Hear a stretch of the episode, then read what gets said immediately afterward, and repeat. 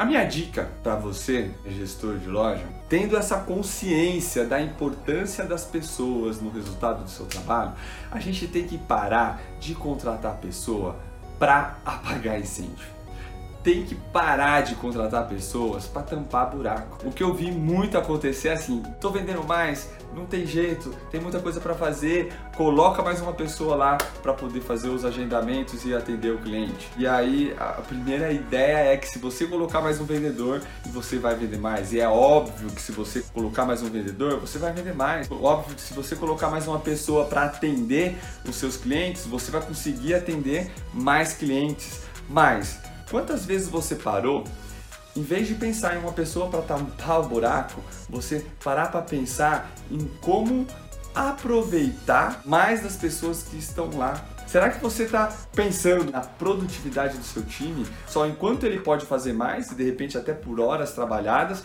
Ou enquanto que essa pessoa pode se desenvolver, o quanto que você conseguiria aprimorar as competências dessas pessoas para que ela trabalhe melhor, trabalhe com mais qualidade